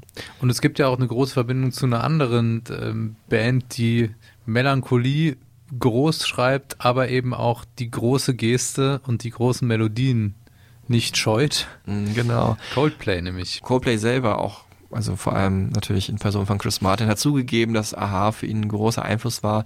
Gerade so finde ich die, ich will nicht sagen die ganz späten Alben, die sind ja so eher poppig, aber so die Alben mittendrin vielleicht. Ähm, also vor allem das dritte finde ich, äh, heißt es nochmal äh, X and Y. X and Y. Ja, und auch das zweite ja, haben schon eher so einen Aha-Touch, das ist so ein bisschen, also das dritte ist so ein bisschen geordneter, auch Synthesizer sind mehr ähm, im Vordergrund. Und ähm, ja, darauf ist, glaube ich, Morgner auch recht stolz, sagt er hier, dass eine so wichtige Band sich auch auf Aha beruft. Well, some some artists and bands have um, confessed to being very influenced by Aha, and uh, that's a very nice thing. I mean, it's um, some of the biggest bands today have have been very positive about the uh, the band, and I I think to a certain degree they've also changed people's opinion of what AHA was about, and. Um, and it's for us that's uh, probably the biggest compliment you can have is to have somebody be so affected by your music that they become part of, of wanting to express themselves through music and connect with people on a grand scale. It's um, you know that's how it works. That's uh, that's when music is effective. Es gibt ja aber noch eine andere wichtige Verbindung zu Coldplay, nämlich dass Morgne in einem Projekt zusammen mit Coldplay-Bassist Guy Berryman spielt. Ja, wie heißt Apparat, das? Apparatik? Habe ich mich drauf gefreut. ich, äh, oder wie Apparataik oder so? Apparatik. Ja, wir werden wieder ähm, die Norwegerinnen und Norweger unter euch fragen müssen. Oh, es sieht aber für mich jetzt eher niederländisch aus, obwohl keiner der Mitglieder Whatever, aus wir werden Niederlanden es kommt. nicht lösen. Ähm, Mew ist auch noch beteiligt, ähm, also der Sänger von Mew, auch eine, eine große Indie- Indie Noise Synthie-Band, ja. Synthie-Band, ja. Mhm. Die so ein bisschen so Deichkind für Erwachsene. Ich habe mir mal so ein paar Live-Videos angeschaut. Also sehr großes Entertainment machen, ohne dabei äh, albern zu sein, was Deichkind ja oft sind. Ähm, aber mit Kostümen und viel Glitzer und so, so in, in Disco-Anzügen. Also da geht einiges los, glaube ich, bei so einer Apparatik, Apparatik-Show. Apparatschik. Ja, ähm, was so ein bisschen das Pech von Aha war, also natürlich kann man auch sagen, sie waren erstmal zum richtigen Zeitpunkt am richtigen Ort in London, Synthie Sound Mitte der 80er, dass danach halt der Synthie Sound zumindest für Bands so ein bisschen weniger gewertschätzt wurde. Ne? Dann gab es halt so Sängerprojekte, ne? Rick Astley oder äh, Kylie Minogue, denen Songs auf den Leib geschrieben wurden von professionellen äh, Producern. Aber ja, für Aha folgte dann ein relativ wenig erfolgreiches zweites, auch sehr dunkles Album, Scoundrel Days, heißt auch irgendwie die Tage der Schurken, ähm, wo sie dann auch so ein bisschen in, in Konkurrenz standen zu ja, der Band, zu der sie eigentlich immer in Konkurrenz standen, nämlich Duran Duran. Duran Duran, auch sehr wichtige Sinti Rock Rockband würde man da vielleicht eher sagen, der 80er Jahre. Werden wir auch mal eine Folge zu machen, das schon als Teaser in die Zukunft. Und auf dem Album haben halt Aha ähm, einen Song namens Cry Wolf und das haben dann viele verglichen, auch mit einem der größten Hits von Duran Duran, Hunted by the Wolf, der natürlich besser ist als Song, muss man sagen. Aber es gibt ja auch noch eine andere Parallele, nämlich einen Bond-Song. Beide haben ja einen James Bond-Song gemacht, ne? Und zwar back to back, also direkt hintereinander. Erst ähm, A View to a Kill im Angesicht des Todes. Äh, das war der Bond-Song von Duran Duran, den ich auch wiederum besser finde oder der heute auch erfolgreicher Mhm. als erfolgreicher angesehen wird als äh, The Living Daylights. Ähm, den hören wir jetzt mal kurz. Oder hören wir mal beide vielleicht. sacred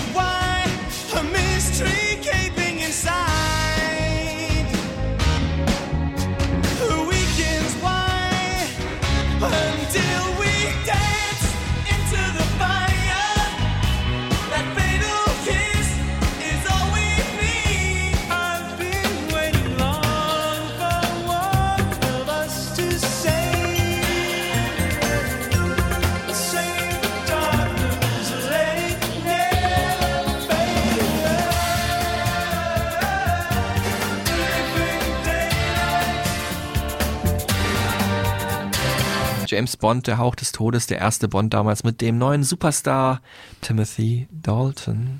War so erfolgreich, dass er nach zwei Filmen schon wieder ging. Wobei der Film, der erste, echt ganz gut war, fand ich von ihm. Bin auch großer Bond-Fan und der ist nicht so schlecht, muss man sagen. Der zweite war dann richtig schlecht. Bisschen so ein spießiger Bond, fand ich ziemlich viele Leuten. So. Ja. Ich würde sagen, an ihm lag es jetzt auch nicht nur. Ne? Natürlich, die anderen hatten mehr, hatten mehr von irgendwas. Ne?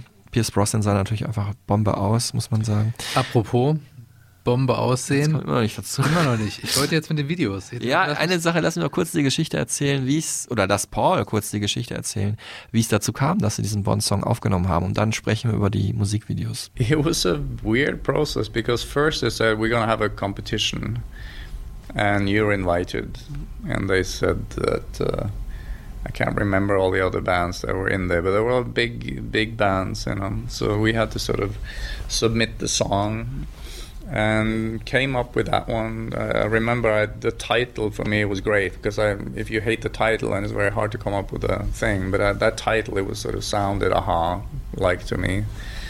Um, so that was um, that was the easy part. And then we made a demo, and we heard that the um, broccoli, the boss, he loved our song the best, and it was a lot of back and forth. And then in the end, we got it, and we we did the soundtrack with uh, John Barry, who did all the music, who was a you know really cool guy. He would come in the morning, tell his stories about all the James Bond films, and then leave in the evening. And we were like, "Oh shit, we didn't get anything done. We have to sort of do some recording." now." But um, in the end, he added some really great parts. You know, a really moody string arrangement, uh, and which I loved. And um, he particularly liked the sort of way our song sort of shifted between these two different keys. Okay, ja, also eine gar nicht einfache Geschichte. Das ist auch bis heute immer noch so. Man muss halt pitchen, um einen Bond-Song zu bekommen.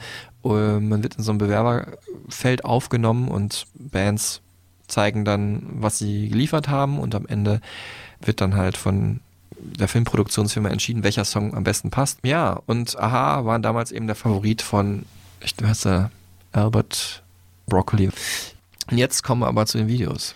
Ja, ähm, Also wir bleiben praktisch visuell, muss man sagen. man muss ja sagen, die vi- visuelle Ebene war auch immer wichtig für Aha und für den Erfolg von Aha. Ja, vor allem muss man sagen, die vierte Komponente, haben wir gerade vergessen zu sagen, sie sah natürlich auch unglaublich gut aus. Ne? Sie als, sahen gut aus, als Musiker. vor allen Dingen Morten Harkett Mhm. als ähm, Posterboy einfach. Ne? Ja. Und ähm, Groundbreaking war natürlich auch direkt das erste Video, mit dem sie rausgekommen sind, nämlich äh, das Take On Me Video mit dieser ähm, Verschmelzung von animierter Welt und äh, echter Welt. Wahnsinn, auch, also selbst für, also Selbst heute. selbst heute wäre es krass, Ja. eine krasse Leistung, also auch wenn die aufwendige Leistung, es würde natürlich, hätte die Frau wahrscheinlich eine andere Frisur oder er auch, aber es wäre selbst heute krass. Und damals natürlich unglaublich, also so ein Video zu produzieren, Mitte der 80er.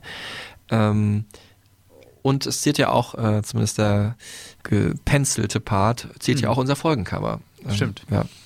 Und es hat auch perfekt diese Stimmung wiedergegeben, dieses sich flüchten in diese gezeichnete Welt, ne? Mhm. Ähm, so die Melancholie des äh, vielleicht Vergänglichen, ne?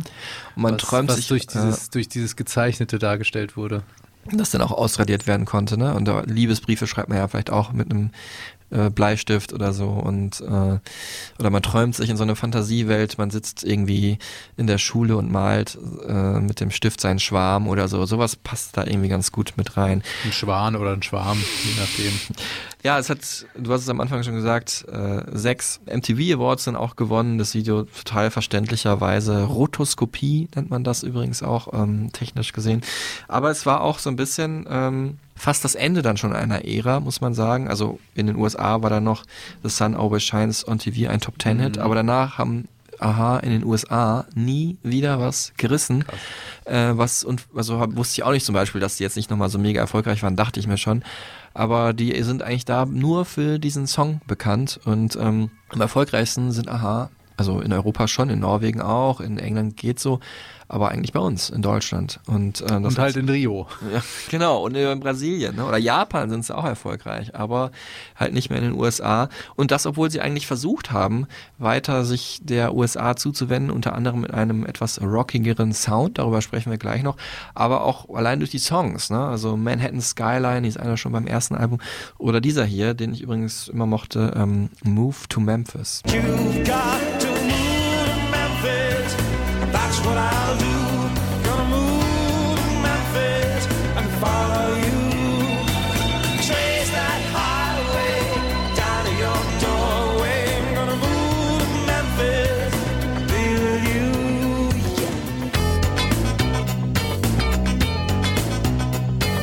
Aber dass es da nicht so erfolgreich wurde in den USA, das lag an, ähm, an dann wiederum den Videos, muss man sagen. Äh, Duran Duran zum Beispiel haben viele Erfolge gefeiert, weil sie Videos gedreht haben, die auch nicht ganz ja, jugendfrei waren, ne? mit nackter Haut zum Beispiel Mhm. und so ein bisschen ja, äh, verwegener vielleicht, wo sie selber rüberkamen. Ne? Und äh, da haben sie eine Vielzahl von Videos gedreht und die wurden äh, in USA halt zuerst in Clubs gezeigt. Nachtclubs und was in Nachtclubs gezeigt wird, das ist natürlich cool und deswegen liefen die dann auch bald in, abgesch äh, in entschärfter Version bei MTV. Aber MTV hat sich irgendwie dann gegen Aha gerichtet. Ne? Wir haben es vorhin gesagt, Synthi Sound war irgendwie out. MTV wollte, war ja am Anfang auch total starker Rocksender eher und da war Take On Me immer eine Ausnahme. Und sowieso, als der Synthi Sound dann out war, haben sie sich dann gar nicht mehr darauf fokussiert und das ging dann so weit, dass dieses Konzert, was ich ganz am Anfang erwähnt habe, Rock in Rio, wo 200.000 Menschen äh, vor Ort waren, um Aha zu sehen, nicht übertragen wurde, obwohl MTV das ganze Festival eigentlich übertragen hat mit Bands wie oder Acts wie George Michael, Prince und Guns N' Roses, um hier nur zwei von drei vorherigen Stereotypen-Folgen äh, zu nennen. Wobei jeweils dann gesagt wurde, da, die hatten jeweils nur ein Drittel des Publikums, weil Aha einfach so groß waren zu der Zeit. Aber trotzdem gab es da irgendwie so eine Direktive von MTV, nee, spielen wir nicht mehr, ist vorbei. Ja, man könnte ja meinen, die haben da vielleicht ein bisschen darauf reagiert auch, auf diese ähm, Entwicklung oder auf diesen, diese äh, Reaktion von außen Mhm. und den Sound dann auch angepasst, du hast es gerade schon erwähnt. Ein Genau. bisschen analoger, gitarriger geworden.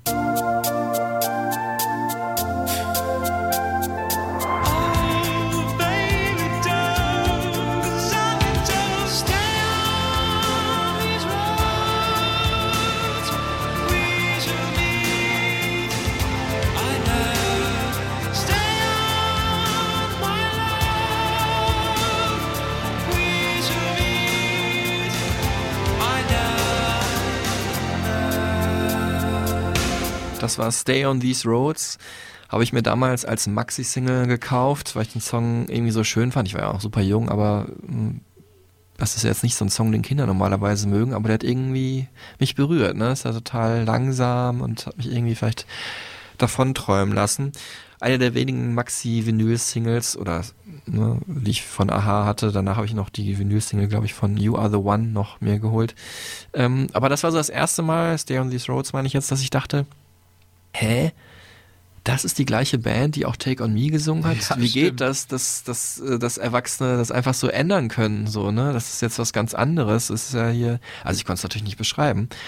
Aber ja, wir hören jetzt nochmal Morten dazu, äh, wie sich dann die Band in etwas analogeren Sound entwickelt hat. Back then, there was a massive one-dimensional focus on the band by the media. So the only thing that were focused on uh, uh, uh, of the band's assets were the way we looked, and um, which we couldn't do much about anyway, and uh, and then a call for more of the same, and and we we felt that the depth and and and grasp and reach of our and our music was not really coming through. So we needed to move away from from that and do whatever something that that could take us somewhere else. Um, and um, and and to be frank and fair, uh, when you view our uh, records, our roster of songs over the years, it clearly demonstrates that the band was about much more than than what it was being focused on in those early days. Der Höhepunkt dieser analogen Phase war dann halt das Album Analog. Also, das ist natürlich ein bisschen gesprungen, bin ich jetzt hier gerade ins Jahr 2005, wo sie das nochmal auf den Punkt bringen wollten, weil nämlich auch gerade Morten Harkett großer Fan von analoger Musik ist. Es ging dann aber so weit, dass man diese Platte Analog eigentlich auch bei uns in die Schatztruhe packen könnte, weil das haben sie nämlich gelöscht, das Album. Das kann man heute nicht mehr hören, weil sie damit im Nachhinein so unzufrieden waren. Aber generell muss man sagen, dass Aha dieser Schritt zu ein bisschen analoger wirklich sehr gut gelungen ist. In Form eines Covers in Perfektion, finde ich, hinbekommen, so ganz leichte Synthi-Elemente gemischt, aber mit klassischem Singer-Songwriting aus den 60er Jahren und halt diesem 90er Rock-Gefühl und trotzdem ist es am Ende natürlich ein Popsong. Das ist Crying in the Rain. I'll never let you see the way my broken heart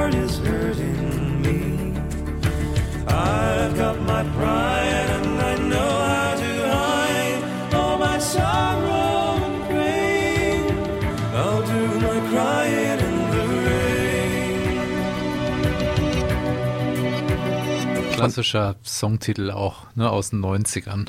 Ja, eigentlich, ne, aber aus den 60ern, ne? Aber ja. deswegen passt es, aber haben sie ein gutes Gespür für gehabt, was passt. Äh, geschrieben von den Everly Brothers, die hatten wir ja auch schon mal. Äh, bei der Guns N' Roses Folge. Ich habe irgendwie das Gefühl, wir verweisen in jeder Folge auf die Guns N' Roses Folge, weil ja die Tochter äh, von einem der Everly Brothers mit Axel ja, liiert war.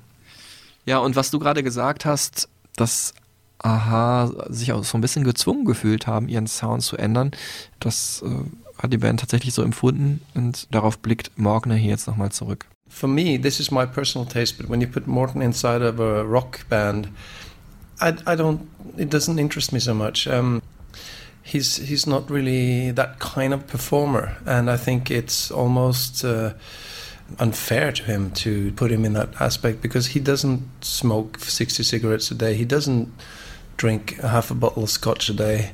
Uh, and even though in the 90s we thought that he should to promote the band, uh, this is not him. Ja, und dann ähm, hatten sie mal kurz die Schnauze voll irgendwie, ne? Also es hat sich ja so durchgezogen, dass es immer auch ähm, Arbeit durchaus war, für sie diese Band zu sein ähm, Mhm. und dass sie sich manchmal einfach auch ähm, bisschen auf den Wecker ging. Und jetzt haben sie dann mal eine Pause eingelegt, ne? so Mitte der 90er. Genau, man muss sagen, ab dann hatten sie so eine On-Off-Beziehung, die man dann als Band ja sowieso hat. Ne? Man sieht sie ja auch nicht mal die ganze Zeit. Man freut sich auch mal mit seiner Familie, Frau und Kindern Zeit zu verbringen oder auch mal allein zu sein oder mal eine Soloplatte aufzunehmen.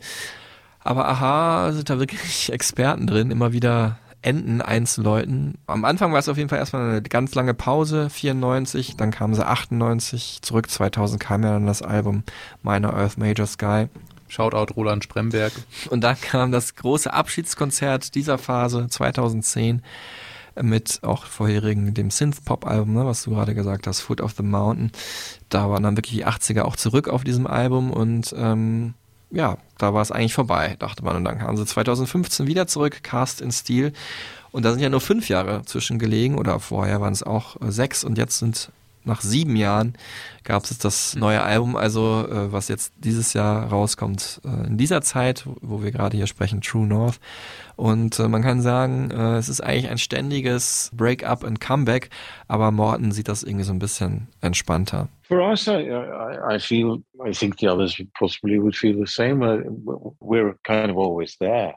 It's we are who we are, and and our career is is an ongoing career that we um, um, relate to. So we don't feel like a comeback when whenever we've had one. I don't feel that. I've never felt that because the the band is a unit that that is really playing a central role in our lives and, and will do so for for our remaining time. Certainly, it's there and it's a it's something that you can't overlook. You know, so I don't think in terms of comebacks, I, I I've never really seen it that way. Ich habe auch mal einen Artikel gelesen, wo Morten Hackett gesagt hat, also ein Interview in der Frankfurter Rundschau war das, glaube ich. Da hat er gesagt, er ist durch mit Aha. Also ist jetzt, ist jetzt gut irgendwie. Ähm, und dann äh, in einem anderen Interview hat er gesagt, Aha wird es irgendwie immer geben. Also, Beziehungsstatus, es ist kompliziert. Genau. So. Ja, also ich glaube auch nicht, dass sie sich so zerstreiten, aber man hat ja auch immer, man denkt ja auch immer, wie lange soll das noch weitergehen und an einem Tag denkst du es so, am nächsten wieder anders, ne? Und sie können ja auch nicht ohne einander irgendwie, ne? Es ist ja auch schön, wenn da noch relevante Musik bei rauskommt, wie zum Beispiel auf diesem neuen Album True North, auch wieder im berühmten Aha Color Code in Blau gehalten, mhm. ganz vorhin ganz am Anfang gehört. Die Blue Hour vielleicht da abgelegt hat, die blaue Stimmung auch in den Songs, den Blues, äh, den synthetischen Blues, den Aha spielen. Ich habe es schon gehört. Ähm, du hattest, wie gesagt, es ist nicht so einfach bei so großen Bands, da so einen Vorabstream zu bekommen. Ich muss sagen, ich bin wirklich sehr positiv überrascht gewesen. Sehr gutes Songwriting. Gerade in der äh, Mitte des Albums sind schöne Stücke und auch die erste Single und das Öffnungsstück I'm In ähm, hat mir sehr gut gefallen, darüber werden wir auch gleich noch sprechen. Sehr schöne Mischung aus ja so analogen Sound und dem ähm, auch so ein bisschen Synthi irgendwie noch so gefühlt mit drin, aber was natürlich in den letzten Jahren an erster Stelle getreten ist, seit eigentlich Summer Moved On, seit diesem ja, wie nennt man das, Crescendo an Geigen und weiß ich nicht was, ist halt dieser äh, symphonische Sound. Ja. Ne? Und halt auch dadurch so die Nähe zur Natur, ne? das Einswerden, die Verschmelzung von digitalen, analogen Sounds, ne? Und so eine, so eine Erdung. Irgendwie könnte man es vielleicht ein bisschen esoterisch bezeichnen. the songs were worked on prior to that, and then it it started to sort of take a direction towards the, the synergy with an orchestra, and that's not a small thing. It's a it's it's something if you either use it for what it is, uh, uh, or or it becomes just a a backdrop thing in a way. But we've gone deeper into the use of, of that with uh, with this, I think, which I like. I prefer that really um, to using it as a just a something that washes over what you what you have like a sound in the backdrop. And, and clearly, it, it does play a dominant role. Yeah. Ich habe natürlich mit Morten äh, in meinem Interview jetzt vor wenigen Wochen auch natürlich vor allem darüber gesprochen äh, und der hat mir erzählt, äh, wie dieses Konzept vom ähm, von True North entstanden ist. Das Ganze war eine Idee von Morgne und ähm, das sollte nicht nur ein metaphorischer Gedanke sein, sondern man wollte wirklich in den wahren Norden reisen. Äh, selbst für norwegische Verhältnisse ist die Stadt Bodø, wo ähm, Aha das Album dann eingespielt haben, mit dem Arctic Philharmonic Orchestra nochmal eine ganz schöne Ecke Richtung Norden von Oslo aus.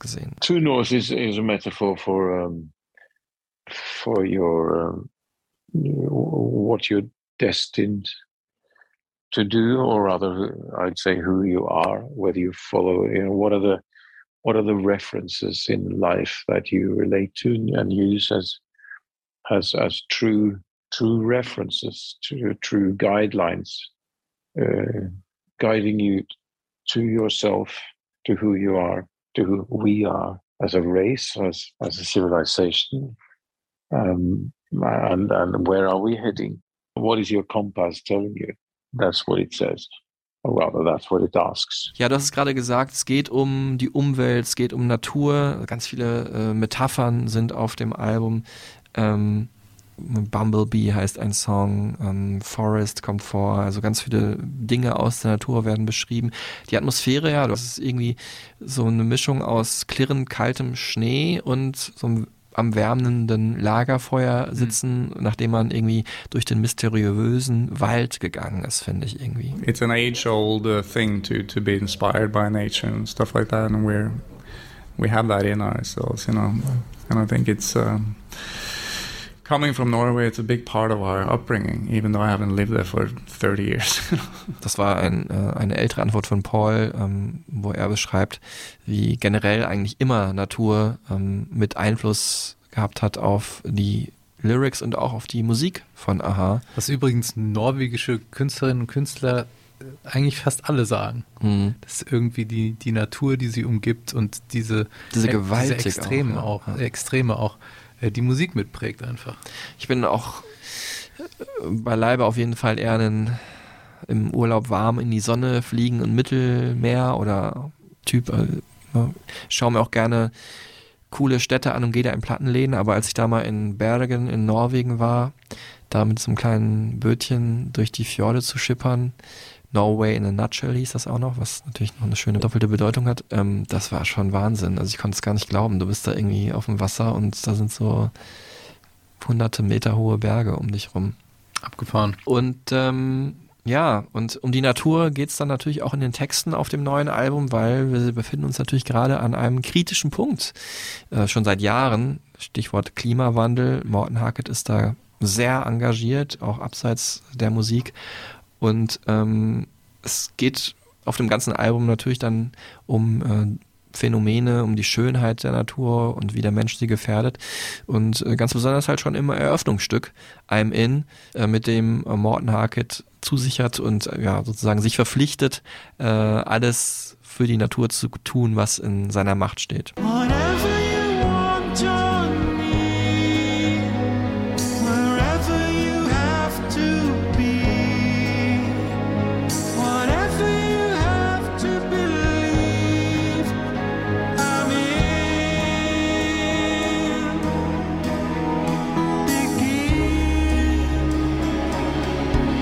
I mean, means you you you are involved. You're connected.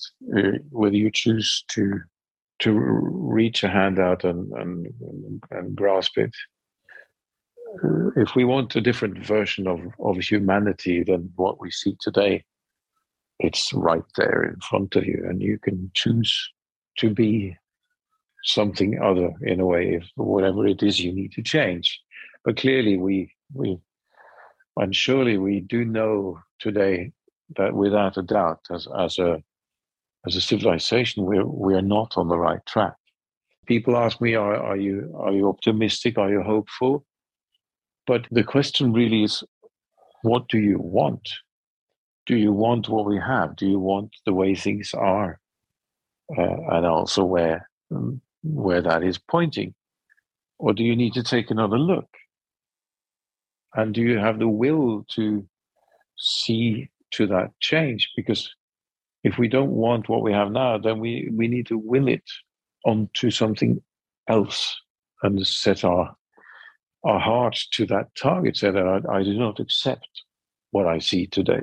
Ja, das, was Morten Hackett gerade gesagt hat, kann man eigentlich nicht besser auf den Punkt bringen, was unser Leben in dieser Welt angeht.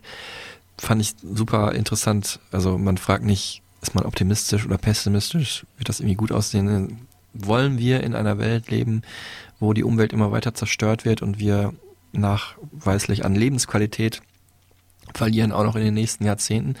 Nein, das wollen wir nicht und deswegen müssen wir einfach die Weichen anders stellen. Und ähm, man muss halt selber tun, was in seiner eigenen Macht steht. Und nach 40 Jahren äh, hat er auch wieder, muss man sagen, Purpose gefunden, was, was ihn umtreibt, was die Band antreibt, äh, Musik zu veröffentlichen, obwohl sie es eigentlich auch erfolgsmäßig gut hätten sein lassen können. Aber wie halt bei den meisten Dingen des Lebens ist es hier halt auch so, dass der Weg am Ende das Ziel ist. Und ähm, das empfindet Morten Harkett auch so, äh, gerade vielleicht an so einem Tag, wenn er doch unterbewusst nicht ganz wegschieben kann, dass es das 40-jährige Jubiläum ist von Aha und sein eigener Geburtstag. I mean, the the the, um, the gifts of life and the, the gifts of your ability to work with things you love, it's it's all there, and and and being grateful for that is is also in me.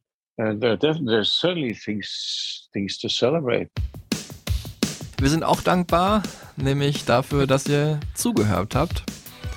Ich hoffe, wir konnten euch die Band, die viele vielleicht so ein bisschen als 80er-Ding äh, noch im Hinterkopf nur haben, näher bringen, dass die auch über die ganze Zeit eigentlich immer wieder großartige Arbeit geliefert haben. Vielen Dank fürs Zuhören, wie immer. Empfiehlt uns gerne weiter, lasst uns ein Sternchen da, lasst uns eine Bewertung da. Schreibt uns, gebt uns Input, wir freuen uns über jeden Kommentar. Und wir freuen uns auf die nächste Folge, wenn es denn dann heißt Killing in the Name of. Eine artverwandte Band quasi von Aha, wollte ich eigentlich sagen, aber jetzt hast du es schon verraten. Es geht dann um Rage Against the Machine. Ich freue mich wahnsinnig und wir machen praktisch einen Sprung von den 80ern in die 90er. Macht's gut, bleibt gesund und bis zum nächsten Mal. Passt auf euch auf und tschüss zusammen.